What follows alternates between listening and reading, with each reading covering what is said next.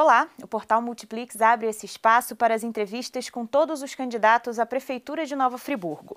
As respostas para as oito perguntas sobre economia, esporte, assistência social, educação, meio ambiente e mobilidade urbana, saúde, turismo e cultura terão um tempo cronometrado de dois minutos, de forma que todos tenham chances iguais de expor as suas propostas e planos de governo e te ajudem a escolher o melhor representante para os próximos quatro anos à frente da cidade. Todas as perguntas foram elaboradas com base em entrevistas com representantes dos conselhos municipais e especialistas das áreas. Os protocolos de segurança adotados por este veículo de comunicação para a entrevista são baseados nas normas técnicas de vigilância em saúde. Todas as regras foram aceitas pelos comitês de campanha dos partidos e seus candidatos. Eu converso agora com Daniele Bessa, 49 anos, delegada desde 1999. É formada em Direito, com pós-graduação em Direito Penal e Processual Penal, MBA em Gestão Pública e foi também defensora pública no estado de Minas Gerais. Já foi delegada titular da Delegacia da Mulher em Nova Friburgo e se candidata pela primeira vez a um cargo eletivo. Candidata pelo Partido Social Liberal, PSL. Doutora Daniele, obrigada pela presença. Eu que agradeço a oportunidade de estar aqui e expor as minhas ideias. Bom, vamos às perguntas. Nosso primeiro tema é economia. O que a candidata pretende fazer para fomentar a economia local e resolver a queda de arrecadação no município durante a pandemia? Então, nós temos quatro grandes vetores na economia de Nova Friburgo, né? A indústria metal-mecânica, a indústria de lingerie, a agricultura, que é principalmente familiar, e o turismo. É, devido ao tempo, eu vou enfocar mais no turismo. É, o turismo pós-pandemia, há estudos que indicam que vai haver, as pessoas vão buscar locais próximos às suas residências e locais com grande natureza. Nova Friburgo, toda a área de Nova Friburgo tem mais de 50% de mata. Então a gente se encaixa nesse perfil de ter bastante natureza e essa proximidade, localidade com a capital, é, Niterói, Baixada Fluminense, só a capital é, e Niterói, nós estamos falando de 7 milhões de pessoas, 7 milhões de possibilidades, 7 milhões de oportunidades. Então, nós temos que alavancar nosso turismo, explorando essa, essa posição favorável, esse momento favorável e pegar o limão e fazer a limonada, literalmente. Com relação ao turismo, seria isso. A indústria de, da lingerie. Nesse, durante a pandemia, nós tivemos é, vários empresários que se superaram, tiveram seu melhor momento de venda durante a pandemia, eles se reinventaram. O comércio eletrônico, o e-commerce, teve um, um, um alavanco espetacular. Então, nós temos que também acolher esse setor e esses empresários para desenvolver mão de obra. Uma carência que tem é a mão de obra especializada para o comércio eletrônico, para o e-commerce. E buscar é, que ele, isso vai ser uma realidade. A pandemia ainda está vindo a segunda onda. É, nós vamos ter que aprender a conviver com esse vírus. E implementar, ajudar esse, é, essa boa iniciativa de alguns empresários para que ela seja expandida e o comércio eletrônico vire uma realidade e funcione junto a esse setor. Esporte agora. Como a candidata pretende investir e implementar políticas públicas de esporte se Nova Friburgo não tem infraestrutura para manter os atletas na cidade? O grande problema de Nova Friburgo é uma falta de gestão, planejamento e uma corrupção que está entranhada em todo o sistema político. A partir do momento que você quebra esse eixo central da corrupção e busca incentivos fora do município, principalmente com o governo federal, buscando projetos, incentivos, você vai conseguir trazer verba para é, construir quadras poliesportivas públicas, incentivar. O esporte é um, um instrumento essencial para a inclusão social. Pra... Eu sou desportista, sou entusiasta do esporte e o esporte é muito democrático. Ele te permite, desde a mais tenra idade até a, a idade mais avançada, e é essencial para uma qualidade de vida sadia. Temos que incluir também os deficientes físicos, adequar os espaços para que eles também possam ter a prática esportiva, que é essencial. Cada vez mais a ciência prova que o binômio alimentação saudável e a prática esportiva garantem uma qualidade de vida que não vai sobrecarregar também é, em outra área a saúde. Você vai tirar esse público da saúde. Nova Friburgo tem hoje, é, são três grandes problemas, é, é hipertensão, diabetes e obesidade. Com o esporte, você já faz essa, essa inclusão social. Para a criançada, vai ter disciplina e, e, e, ordem. Qualquer coisa que você queira na vida, você tem que ter disciplina e ordem. O esporte te dá isso. Por mais craque que você seja, por mais inteligente que você seja, se você não tiver disciplina e ordem na sua vida, você não vai chegar a lugar algum. Então, o esporte te dá esse norte. É super importante o esporte entrar, tá nesse tripé com educação, cultura e esporte voltado para as crianças. E volto a dizer, você fechando o ralo da corrupção, o dinheiro aparece e as coisas acontecem. O mais importante é quebrar esse eixo central da corrupção e passar a investir e trazer a garotada, as, as pessoas mais idosas e os deficientes para a prática esportiva. Assistência social. Segundo informações técnicas, 7 mil famílias estão na mancha escura de risco do INEA e são potenciais famílias desabrigadas caso tenhamos algum incidente climático menor do que o que vivemos em 2011. Também é reincidente a questão dos moradores em situação de rua. A Secretaria de Assistência Social alega que não há instrumento legal que possa tirá-los das ruas. Então, quais seriam as soluções para essas situações? Vamos lá a população em situação de rua, é importante você fazer um cadastro dessas pessoas, buscar o acolhimento, ver as que não são originárias de Nova Friburgo, que não tenham famílias aqui, buscar um contato, redirecionar para que retornem aos seus familiares, aos seus lares. E a nossa população de rua, fazer um, um, um programa de reinserção, buscar as famílias, acolher e ter, é, ter planejamento, pra, pra, principalmente na época fria, ter um acolhimento para essas pessoas que acabam ficando no, no vazio social, esquecidas. É, no nosso plano de governo, a gente tem pretende trazer dois restaurantes populares também para ajudar, para acolher essas pessoas. Existe verba federal para isso, só falta gestão e planejamento, que é possível você fazer um restaurante popular em Olaria, outro em Conselheiro Paulino, também para adequar essas pessoas a essa realidade. Com relação às moradias, de baixa renda. Foram feitos, há algum, alguns anos, vinham sendo feitos conjuntos habitacionais para a população mais carente, sem qualquer infraestrutura. Isso não pode acontecer. Você não pode pegar uma, uma várias famílias, um contingente populacional, construir a casa e não ter perto escola, transporte, saúde isso acaba gerando um problema que nós já temos hoje, que é o conjunto habitacional Terra Nova, que vai ser necessária uma intervenção social forte naquele local. Mas o planejamento é a construção dessas novas moradias, tendo em mente sempre isso, que é necessário ter uma infraestrutura para adequar essas famílias. Fora de áreas de risco, aí já entra um, um trabalho junto com a Defesa Civil para fazer esse acompanhamento, retirar as famílias que estão em áreas de risco e sempre visando ter esse conjunto de, de para um bem-estar social. Não basta apenas morar, você tem que morar com qualidade, com dignidade, acima de tudo, dignidade para essa, essas famílias.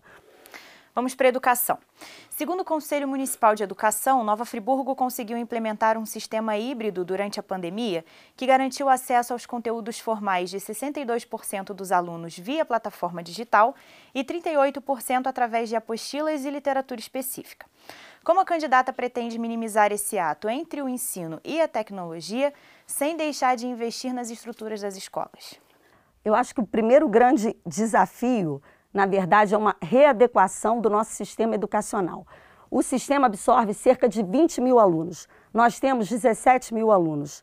E, esse, e, ainda assim é uma carência de vagas. Por quê? Porque é uma má distribuição, uma, o, o, sistema não está funcionando, a engrenagem não está correta. No pós-pandemia, a primeira coisa a ser feita é uma realocação de todos esses alunos. Há espaços, há colégios enormes em que é, há meia dúzia de crianças, literalmente, enquanto outros estão superlotados.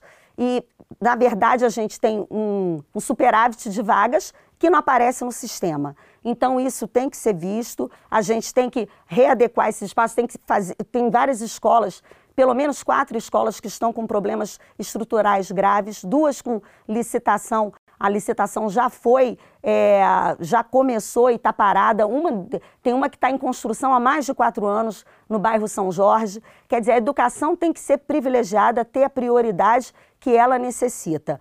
Durante a pandemia, ter, vão ter que ser continuados juntos com a Secretaria de Ciência e Tecnologia essas plataformas, né? mas eu acredito que as aulas, o Estado já liberou, por isso até que eu estou dando mais ênfase a esse pós-pandemia presencial, que eu acho que é uma questão de tempo as aulas retornarem.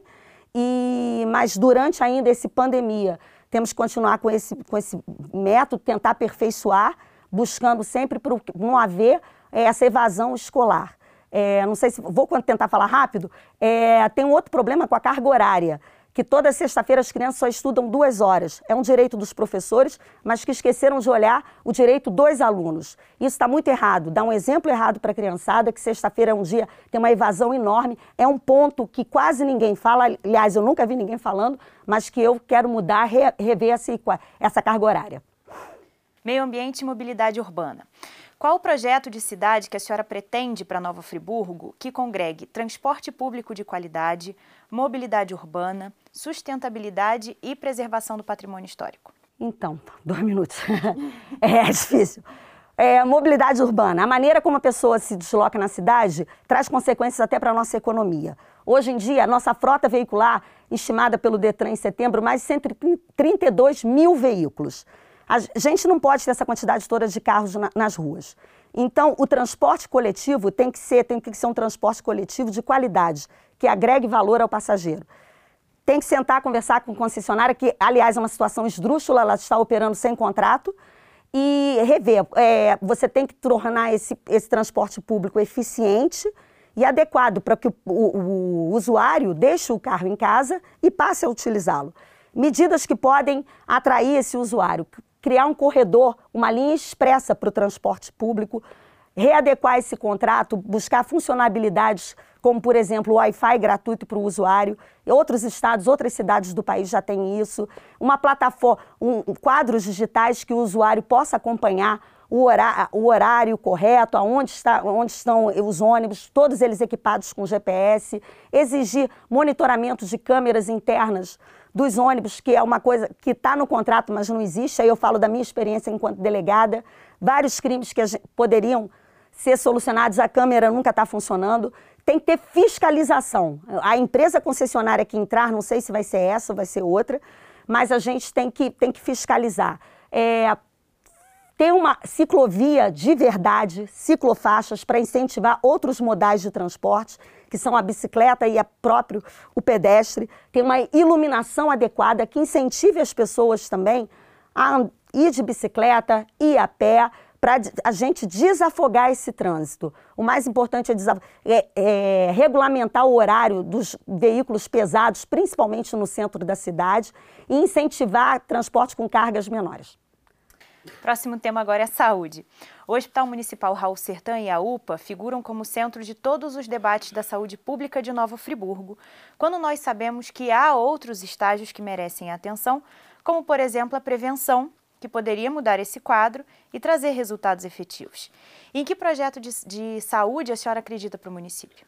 Eu acho que a gente tem que, acho não, a gente tem que investir muito né, no aumento das equipes de estratégia de saúde da família.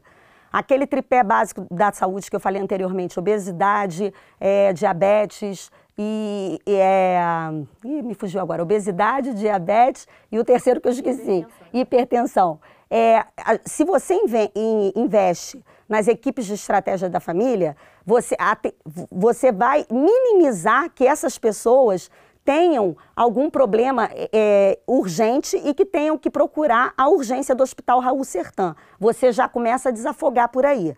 Se você desafoga já o Raul Sertã, as coisas melhoram. Nós temos na plataforma de governo também trazer uma UPA para cá.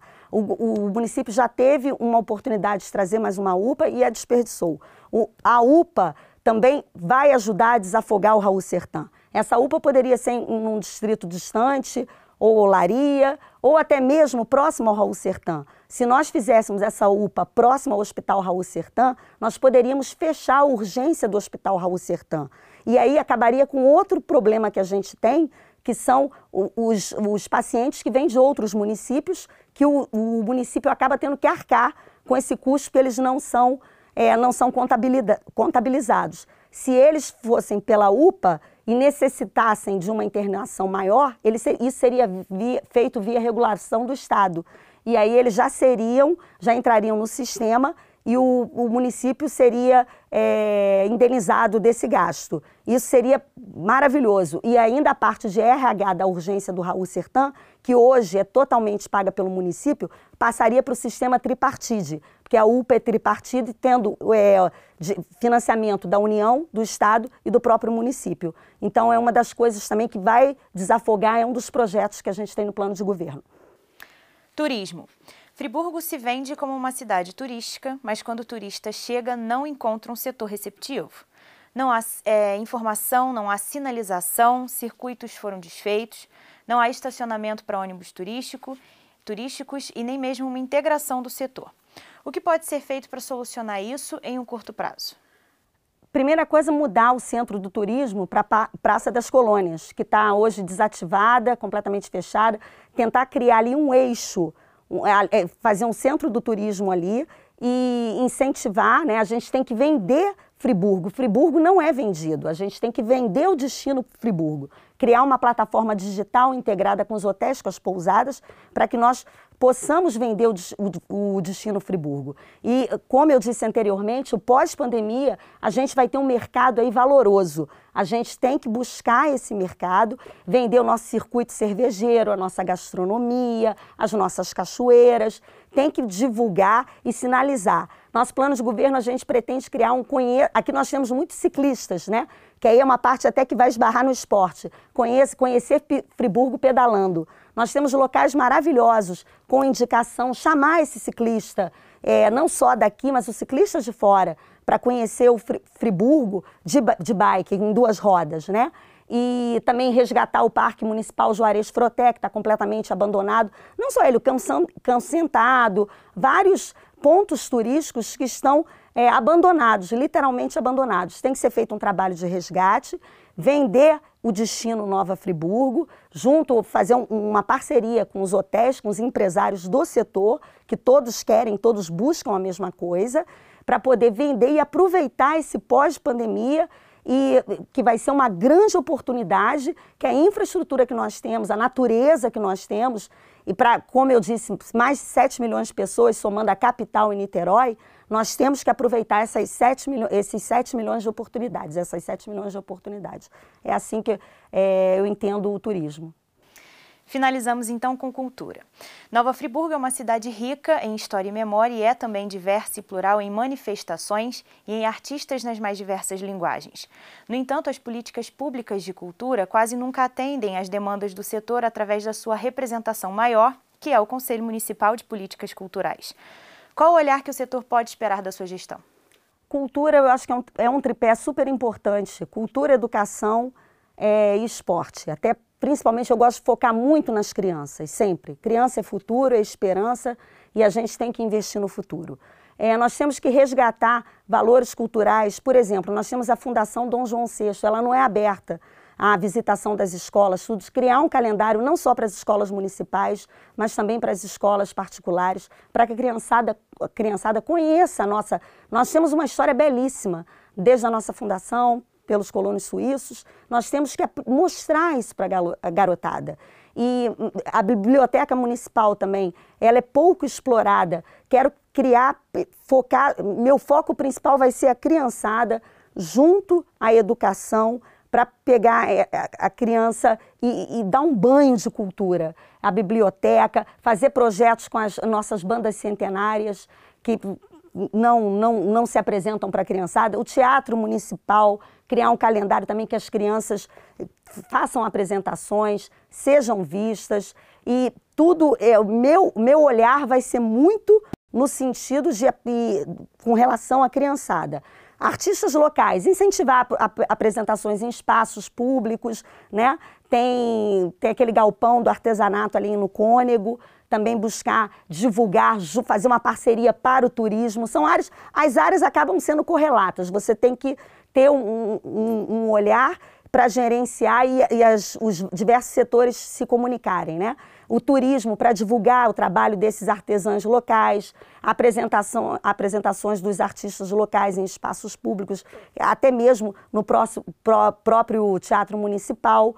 Isso tudo visando é, dar, divulgar e demonstrar todo o aspecto cultural vasto que a gente tem. Bom, estamos caminhando para o encerramento da nossa entrevista. Candidata, a senhora tem um minuto para as suas considerações finais. Então, eu sou delegada de polícia há 20 anos, fui defensora pública, nunca tive envolvida com polícia, com política, até que em 2000, final, meados de 2017, eu percebi uma luz nova no horizonte. Eu vi que na política estava começando a perceber meus valores, as coisas que eu acredito sendo representadas. Eu acredito na família, eu acredito em Deus, eu acredito no meu país, na minha pátria. E minha indignação de ver a cidade que eu escolhi para morar, para criar meus filhos, meu filho caçula é friburguense, foi maior do que a minha, a, minha, a, a necessidade de me preservar. Na política você se expõe, eu estou me expondo, expondo a minha vida, a vida da minha família, mas em busca de um município melhor. É um, é um bem maior. E eu acho que a política de hoje está muito assim por pessoas de bem não quererem se expor e ser um, meio tão mal visto. Mas quero fazer diferente, combater a corrupção, junto com o nosso presidente Jair Messias Bolsonaro, e inaugurar uma nova era para Friburgo. Candidata, muito obrigada pela sua participação. Lembramos que a Multiplix está presente em todo o processo eleitoral. Vocês vão poder acompanhar aqui no portal e na TV em tempo real a votação no dia 15 de novembro. Obrigada pela sua companhia. Multiplix nas eleições 2020.